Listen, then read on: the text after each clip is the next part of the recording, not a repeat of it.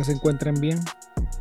El teléfono inteligente es una herramienta que se ha convertido en parte esencial de nuestras vidas.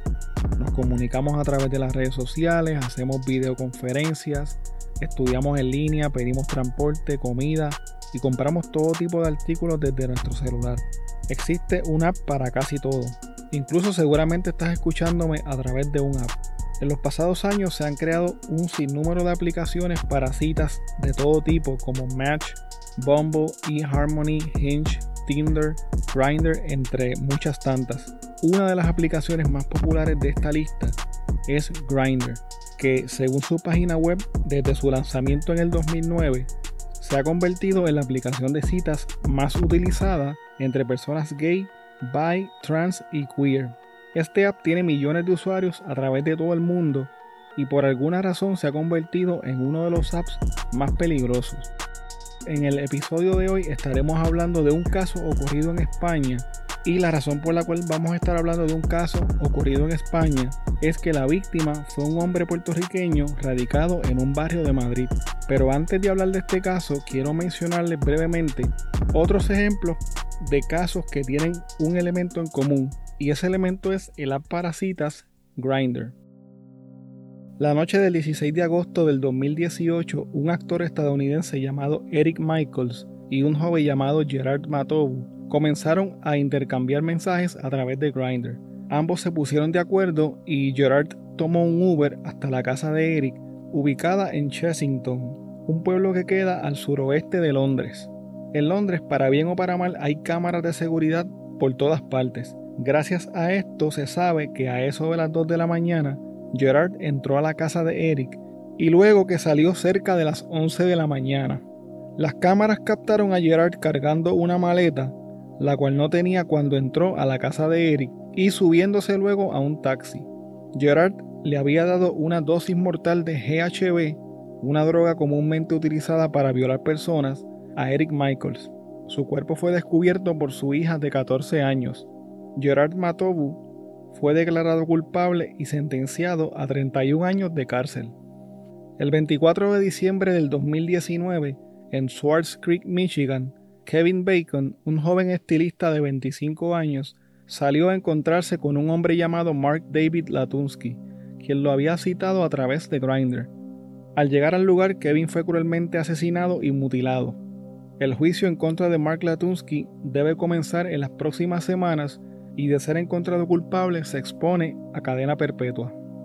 En marzo de este año, un sujeto llamado Chance Seneca, de 19 años, contactó a Holden White, quien tenía su misma edad, a través de Grindr para que llegara hasta la casa de su padre.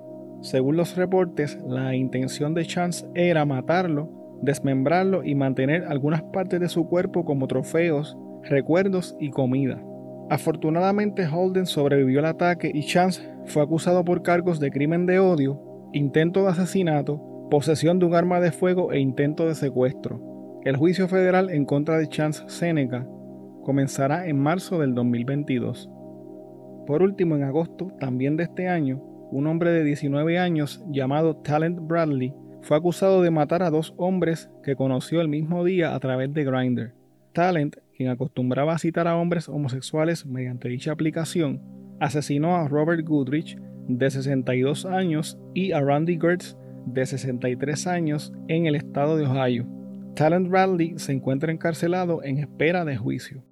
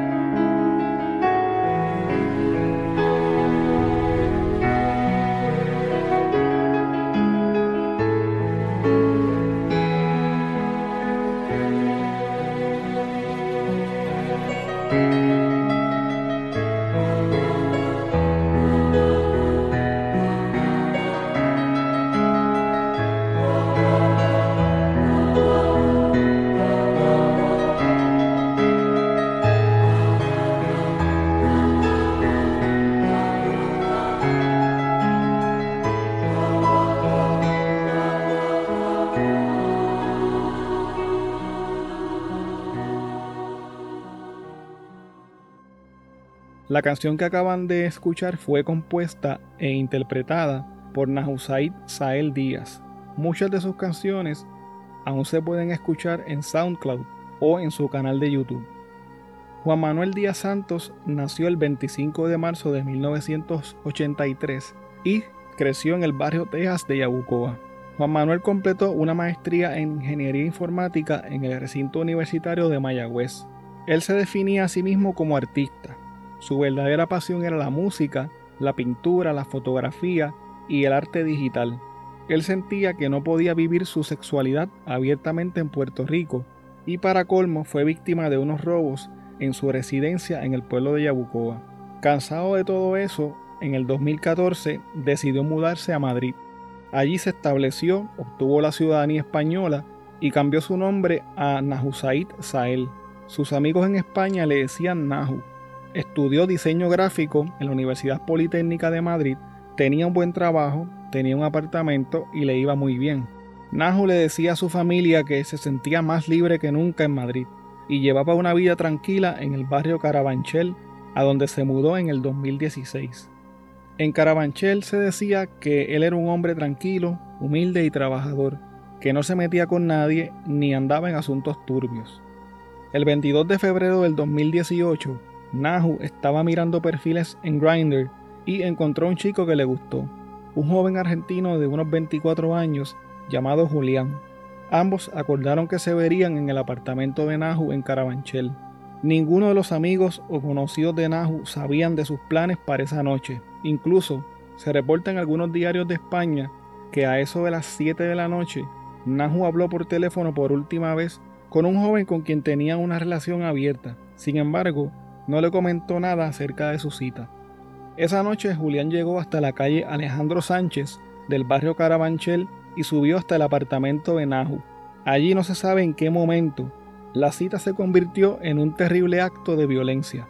Julián asesinó vilmente a Nahu propinándole cerca de 50 puñaladas, dejándolo tendido sobre su cama y se marchó rápidamente del lugar. Los amigos de Nahu comenzaron a echarlo de menos. Nadie sabía de él, ya no estaba activo en las redes sociales y no respondía a las llamadas. Dos días más tarde uno de sus amigos fue hasta el lugar, llamó, tocó el timbre varias veces, pero nadie le respondía. Algunas horas más tarde regresó a tratar de ver si Nahu contestaba, pero igual nadie le respondía. El amigo habló con el encargado del edificio y contrataron a un cerrajero para que abriera la puerta del apartamento. Al entrar se toparon con una terrible escena. El amigo encontró el cuerpo desnudo de Nahu quien había sido salvajemente atacado. Los médicos forenses que examinaron el cadáver pudieron determinar que la puñalada mortal estaba en el área del cuello, aunque dicen que por lo violento del ataque pudo haber muerto desangrado en poco tiempo, ya que tenía heridas punzantes por todo el cuerpo. La sección de homicidios de la Policía Judicial de Madrid comenzó a investigar el asesinato de Nahu y muy temprano en la investigación descubrieron que él había compartido la noche de su muerte con un hombre. Sin embargo, dos piezas importantes de evidencia no aparecían, el arma homicida y el teléfono celular de Nahu. La policía entendía que en el celular había evidencia clave para poder descubrir al asesino. Al entrevistar a los vecinos del área, la mayoría dijeron que no escucharon ruidos ni gritos esa noche. Solo una vecina le dijo a la policía que cerca de la una de la mañana escuchó como un fuerte golpe. Pensó que algo raro estaba pasando, pero no supo qué era. Las primeras investigaciones de la policía se enfocaron en las redes sociales de Nahu, sobre todo porque su actividad en las mismas era bastante frecuente. La policía inspeccionó todos los dispositivos electrónicos que estaban en su casa para poder armar el rompecabezas y así reconstruir el último día de la vida de Nahu. La Policía Nacional examinó la computadora y el celular del trabajo de Nahu. Así fue como descubrieron que él acostumbraba a guardar fotos de los hombres con los que se citaba a través de Grindr. En la galería de fotos de uno de sus dispositivos, los agentes encontraron la foto del presunto asesino. Realmente todavía no sabían que era él, pero lo pudieron corroborar más tarde al ocupar las cámaras de seguridad del exterior del edificio en el que ocurrieron los hechos. Las cámaras del lugar comprobaron que el hombre había estado la noche del 22 de febrero en el apartamento de Nahu. Los agentes identificaron al sospechoso como Julián Ovejero, quien aparecía como amigo de Nahu en las redes sociales y quien se encontraba en Madrid estudiando interpretación. Un juez en Madrid expidió una orden de allanamiento para que agentes de la policía científica pudiesen entrar en el apartamento de Julián Ovejero. Durante el allanamiento del apartamento, los agentes levantaron huellas dactilares y material genético para hacer una comparación con las huellas dactilares y con el material genético que habían encontrado en el apartamento y en el cuerpo de Nahu. Las huellas y el ADN encontrado en el apartamento de Nahu coincidieron con la evidencia hallada en el apartamento de Julián Ovejero. Ya con esta información la policía tenía claro quién era el asesino y solo faltaba dar con su paradero. Sin embargo, a pesar de tener toda la evidencia necesaria para arrestar y enjuiciar al asesino, la policía tenía un serio problema. Julián se había marchado de España, el 23 de febrero del 2018, un día después del crimen, Julián Ovejero se dio a la fuga cogiendo un avión desde el aeropuerto de Barajas en Madrid con destino a Perú para evadir a las autoridades españolas. De Perú, Julián viajó hasta Bolivia, en donde se escondió por un tiempo, según pudieron corroborar los investigadores de la Unidad de Fugitivos de la Policía Nacional Española. Luego entró de manera ilegal a su país, Argentina, a través de la frontera con Bolivia y estuvo viviendo un tiempo en Buenos Aires. La paranoia de Julián no lo dejaba tranquilo en Buenos Aires y pensó que era muy arriesgado quedarse en la capital. Por esta razón decidió regresar a su barrio natal, el barrio Juan 23, al que conocían como La Bombilla, en la ciudad de San Miguel de Tucumán. La Bombilla era uno de los barrios más pobres de la provincia y quedaba en el norte de Argentina. Julián se escondió en varias casas del barrio. Sabía que las autoridades españolas estaban tras su pista Julián trataba de mantener un perfil bajo escondido en su barrio. Solo tenía empleos por debajo de la mesa, no había realizado ninguna solicitud de ayudas económicas al gobierno, tampoco tenía cuentas de banco ni tarjetas de crédito a su nombre. Sobre Julián Ovejero pesaba una orden de detención internacional y una alerta roja de la Interpol, que es una notificación que les llega a las autoridades de todo el mundo con el propósito de localizar y detener provisionalmente a una persona en lo que se gestiona su extradición, su entrega o cualquier otra acción judicial en su contra. A principios de este año, un grupo especializado de la División de Homicidios de la Policía de Madrid identificó a Julián a través de las redes sociales y comenzó a compartir información sobre sus movimientos con la policía argentina. La policía de España envió un documento detallando todos los datos sobre la identidad, la nacionalidad y las posibles localizaciones de Julián Ovejero. El documento contenía también su fotografía y sus huellas dactilares. Todo esto se hacía con el fin de que las autoridades argentinas cooperaran con la investigación y lograran la detención del asesino. La Policía Federal Argentina comenzó a colaborar con las autoridades españolas y solicitaron una orden judicial para que se les permitiera escuchar sus llamadas telefónicas ya que tenían confidencias de que Julián vivía con un hombre en la casa de su madre. A petición de las autoridades españolas, la División Argentina de la Interpol comenzó a seguir los movimientos de Julián por varios meses. Mediante las fotos que publicaba en sus redes sociales, los agentes españoles pudieron comprobar que Julián frecuentaba un negocio llamado Ohana Coffee and Beer en la bombilla. La policía española le dio esta información a la policía argentina para que pudieran capturarlo cuanto antes. Tras estar prófugo de la justicia española por tres años, el 2 de septiembre, hace poco más de un mes, Julián Ovejero fue capturado por miembros de la Policía Federal Argentina y por varios agentes de la Interpol al salir de una vivienda ubicada en el barrio La Bombilla que irónicamente quedaba a unos 1600 pies del cuartel de la policía. Los agentes rodearon el área donde se encontraba la casa en la que Julián Ovejero vivía con su pareja y esperaron a que saliera. Cuando salió de la casa, mientras caminaba por la calle, unos cuatro oficiales con tapabocas negros lo detuvieron y le pusieron las esposas sin ninguna resistencia. Algo que ocurrió luego del arresto de Julián Ovejero, que me pareció un tanto siniestro, fue que cuando le tomaron la foto para la prensa en la dependencia del Interpol, él tenía puesta una t-shirt debajo de una camisa de cuadros desabotonada que leía la frase en inglés Be creative or die que significa sé creativo o muere. Lo irónico de esto es que Nahu, a quien se alega que él asesinó, se distinguía precisamente por su creatividad. La información más reciente que pude conseguir de este caso, ya que el mismo se encuentra en desarrollo, es que Julián Ovejero está en espera de que se completen los trámites de su extradición solicitada por el gobierno de España y así sea juzgado por el asesinato de la Husaid Sael Díaz. La madre de Julián Ovejero va todos los días al lugar en el que él se encuentra detenido para llevarle comida.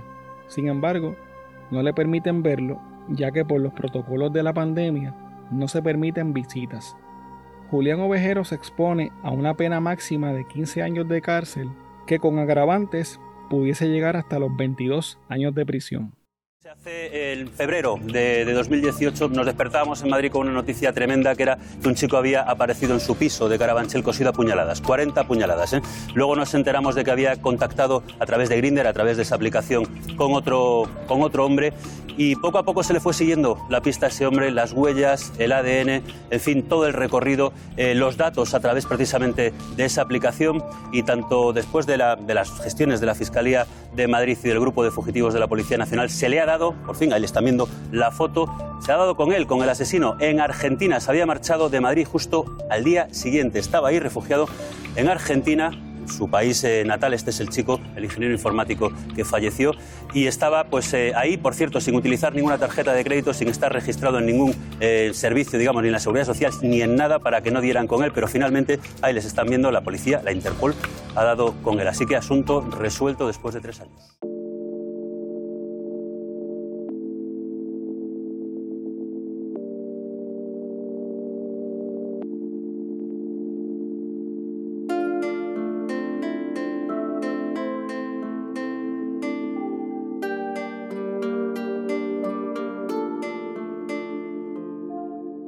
Bueno, hasta aquí el episodio de hoy.